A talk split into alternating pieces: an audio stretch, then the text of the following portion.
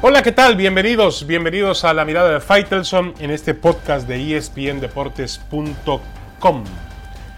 ESPN Deportes en general. Bueno, el asunto tiene que ver con un dilema de esta época y quizá de otras épocas anteriores. Jugar bien o ganar. Como si las dos cosas tuviesen que estar enfrentadas, divorciadas. Y yo no entiendo por qué. Resulta que al final del clásico entre América y Chivas, Miguel Herrera, el técnico del América, ha dicho los clásicos se ganan como sea, incluso jugando como nosotros hemos jugado hoy. Yo no estoy de acuerdo. Y un par de días después tenemos la respuesta de un equipo como el León, que ha jugado mejor que nadie el fútbol, le gana a Pumas, acaba con el invicto de Pumas, que tenía 10 eh, fechas sin derrota, y se coloca como uno de los mejores equipos del fútbol mexicano. Es decir, el León es un ejemplo de que se puede tener resultados, se puede tener efectividad, competitividad y también tratar de jugar bien al fútbol como lo hace el León, asociándose, eh, no saltando líneas, eh, tratando de armonizar el juego, tratando de salir con balón dominado, eh, buscar de pronto algún, algún, buscar el esfuerzo colectivo y algún tipo de genialidad individual de alguno de sus maravillosos futbolistas. Todo eso lo ha logrado el equipo de Nacho Ambriz. Eh, en defecto de León diría yo que lo que le falta son ganar campeonatos. Pero un equipo como el América no puede tener la disculpa de que juega un clásico mal y lo gana. No, no alcanza, no basta con eso, porque puede ser que cuando enfrente, por ejemplo, el domingo a un rival como Cruz Azul, que no tiene los defectos que presentó Chivas el sábado pasado, el América no tenga los elementos para poder competir cabalmente. Y eso lo sabe muy bien Miguel Herrera. No podemos justificar una victoria jugando mal, mucho menos un equipo de la trascendencia, de la grandeza, de la fortaleza del América. Eh, ahí sí que me perdone el Piojo Herrera, pero estoy con sus detractores, con con eh, Antonio Carlos Santos, con Carlos Reynoso, aquellos que buscan la pureza americanista, que cuidan la línea de sangre, el América tiene la obligación de jugar diferente. El América tiene la obligación de ser un equipo que en el campo de juego intente algo, proponga algo. Y que no dependa finalmente de lo que haga su portero, Guillermo Ochoa, que siempre es una figura, un gran portero, hay que decirlo, o de lo que pasó el sábado, que de pronto Giovanni Dos Santos eh, se acordó que es eh, un genio jugando al fútbol y logró un, auténtico golazo. Eh, yo creo que los equipos grandes tienen la obligación de tratar de jugar bien al fútbol. Las formas, las maneras son fundamentales, el estilo. al final del día, esto es muy sencillo. Mientras mejor juegues al fútbol, más cerca estarás de obtener el triunfo. Vamos, no es ningún no estoy inventando una fórmula eh, científica o de biología molecular. Es simplemente fútbol. Juegas bien, tienes más oportunidad de ganar. Eh, pero ese, esa frase de Miguel Herrera me sigue chocando, me lastima, me, realmente me retuerce porque el América va a jugar tres clásicos consecutivos. Ya le ganó a Chivas jugando mal jugando mal le puede alcanzar para vencer a Cruz Azul el domingo, jugando mal le puede alcanzar para vencer a Pumas dentro de dos semanas.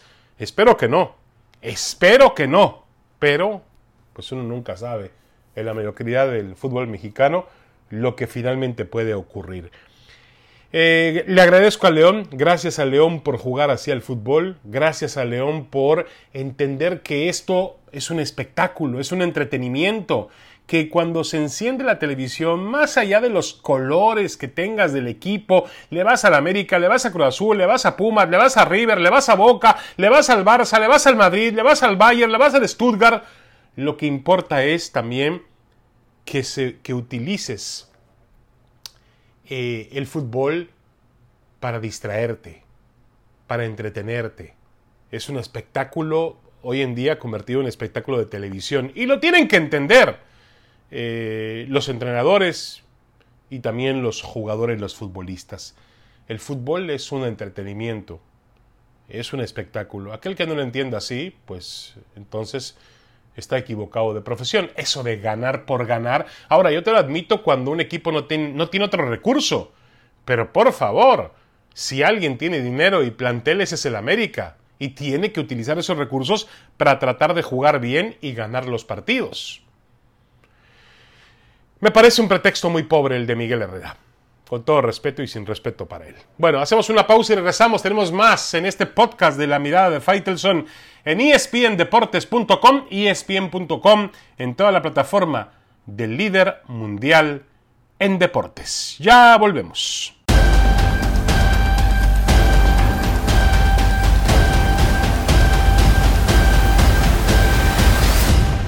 Continuamos en esta mirada de Faitelson en el podcast de ESPN.com.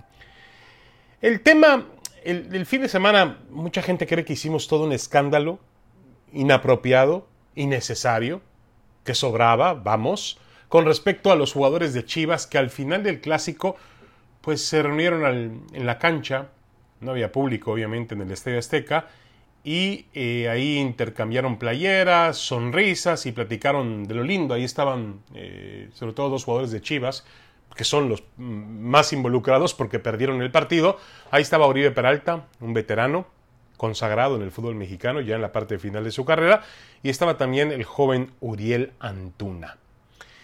A ver, yo no tengo ningún problema con que los jugadores de fútbol se den un abrazo al final de los partidos y punto. y bueno, puede ser que hasta cambien eh, uniformes o playeras, lo cual no es muy recomendable en esta época de la pandemia, por cierto. Pero lo que a mí me molesta, realmente me enfurece, es que los jugadores no entiendan los sentimientos de un partido de fútbol.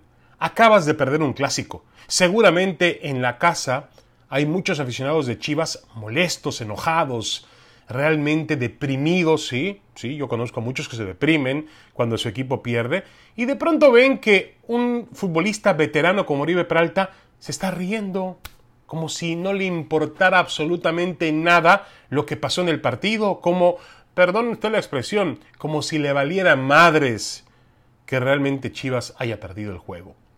Yo creo que eso está mal. Creo que hay que cuidar las formas, las maneras. No les pasaba nada si iban al vestidor y si ya en las entrañas del estadio pues cambian camisetas, eh, intercambian saludos, sonrisas y hasta se dan un beso. A mí me, va, me importa un cacahuate si lo hacen. No hay problema en ese sentido. El asunto es que me parece que refleja realmente los pocos valores que tiene el futbolista de hoy y también refleja la gran problemática que tiene Chivas los jugadores de Chivas no saben dónde están parados. No entienden lo que significa la camiseta del Guadalajara, lo que significa el escudo de Chivas. No es un equipo cualquiera. No es lo mismo jugar en Chivas que jugar en el Necaxa, que jugar en el Veracruz o con todo respeto que jugar en Ciudad Juárez. No es lo mismo. Tienen que entenderlo y lo hemos visto una y otra vez con situaciones extra cancha disciplinarias donde de pronto aparecen en redes sociales, en algún bar o con con, algunas chicas o, presumiendo un auto deportivo tienen que entender que son jugadores del Guadalajara y cuando tú firmas un contrato para ser jugador de Chivas, tienes que sentir el escudo y los colores de Chivas. Si no, no estás apto para jugar en Chivas. Si no, eres un mercenario que vas por la plata, vas por el contrato y lo demás no te importa. Y el caso de Peralta es una realidad eh, es un salario, tenía un salario que a la América ya le estaba costando mucho y que hizo la América inteligentemente, le pasó el salario a Chivas. Y ahí va José Luis Higuera eh, en su momento a firmar a, a, a Peralta y a darle esa carga económica al Guadalajara. Realmente en 14 meses que lleva en Chivas, Oribe Peralta, pues se ha robado la plata. Con todo respeto para él, se ha robado el dinero de Chivas porque no ha hecho absolutamente nada. Y si viene a decirnos que es un gesto de caballerosidad, de paz y de ta, ta, ta y ta, por favor, Oribe Peralta, por favor, ten un poco de vergüenza profesional. El escudo de Chivas significa pasión, significa eh, valores, significa un respeto por su historia, por sus aficionados, y tienes que entenderlo así. No puedes, después de una derrota en el clásico, pues aparecer en el campo de juego ante las cámaras de televisión riéndote y charlando con tus amigos de la América. A mí, la verdad, no me importa si tienes amigos de la América o en el equipo de Timbuktu o en el equipo Olympiacos o en el equipo del que tú quieras, ese es tu problema. Pero lo que sí te pido es que, por favor, entiendas lo que significa la camiseta del Guadalajara y la respetes. Y me parece que el sábado te burlaste de ella, Uribe Peralta. Me parece que te burlaste de ella. No te importó la historia de Chivas. Y en lugar de irte al, vestidor con la cabeza agacha, eh, lamentando lo que había pasado en el campo de juego, pues apareciste riéndote con tus colegas. Hazme el favor. Yo creo que, y lo pregunto, ¿qué pasaría en un escenario eh, diferente en otra parte del mundo? Eh, e insisto, vamos a copiar lo bueno, no lo malo, pero ¿qué pasaría en Argentina si un jugador de Boca se queda en el, campo cambiando playera y sonriendo con el de River después de perder un clásico? Yo quiero saber qué pasa. Y lo mismo con el Barcelona y el Real Madrid. Hay que entender el tipo de equipo donde estás. Y si no lo entienden algunos jugadores de Chivas, pues no tienen nada que hacer el dueño acaba de invertir 40 millones de dólares y el equipo entrega resultados mediocres. Está otra vez en camino eh, a alejarse de la liguilla, a tener que ir por un tema de repechaje, a ocho puntos distanciado del América, ha perdido contacto con los de punta. El Guadalajara, las cosas en Guadalajara no pintan bien, porque los jugadores que contrató Ricardo Peláez, pues no tienen el compromiso de ser jugadores de Chivas. Son jugadores pequeñitos, de una moral y una personalidad pequeñita, salvo raras excepciones, ¿eh? que sí las hay dentro del plantel. Una pausa y regresamos.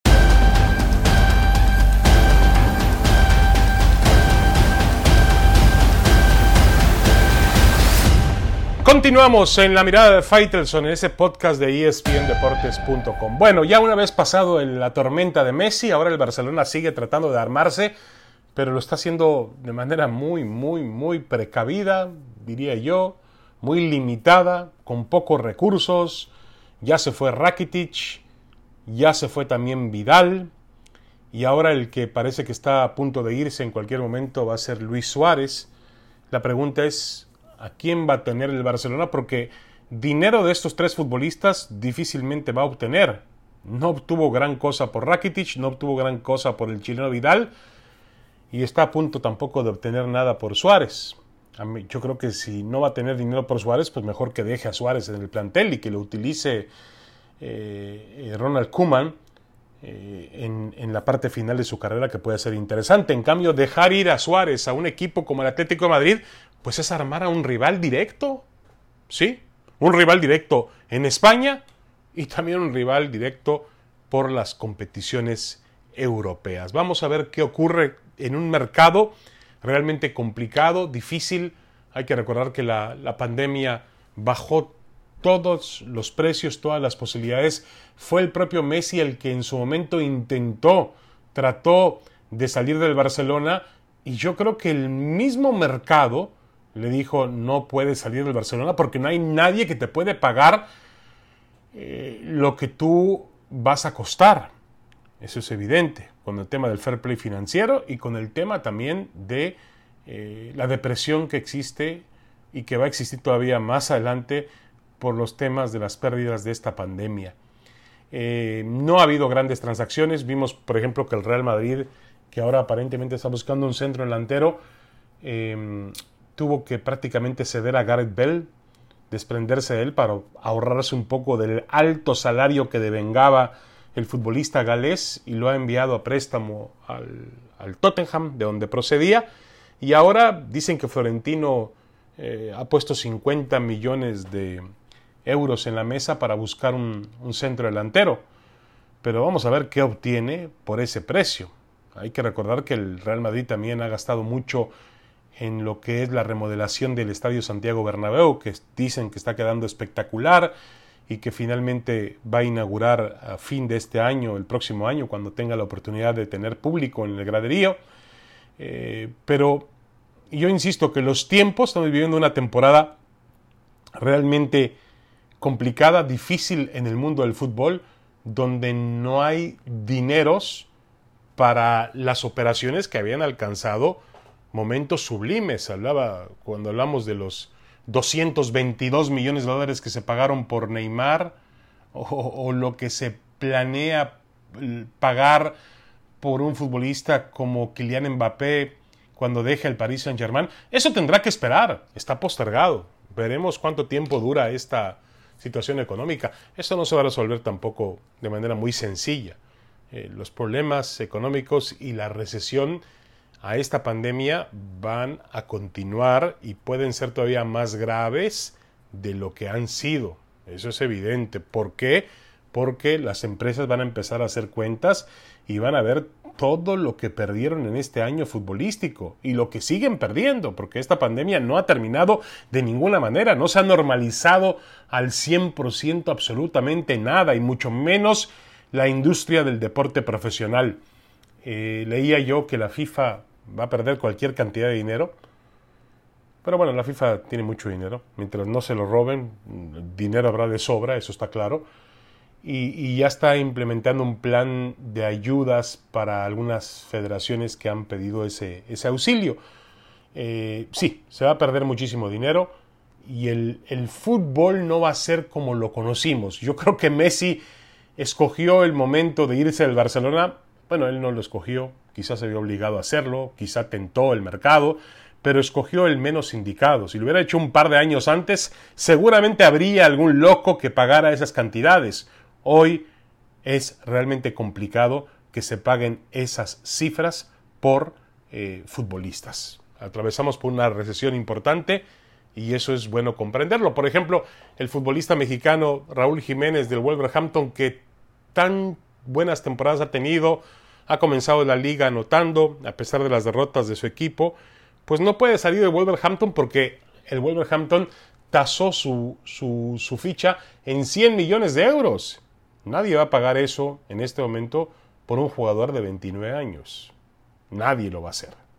Y tienen que entenderlo. Entonces, me parece que o tienen muchas ganas de quedarse con Jiménez o realmente no entienden la situación por la que atraviesa la industria del fútbol a nivel mundial.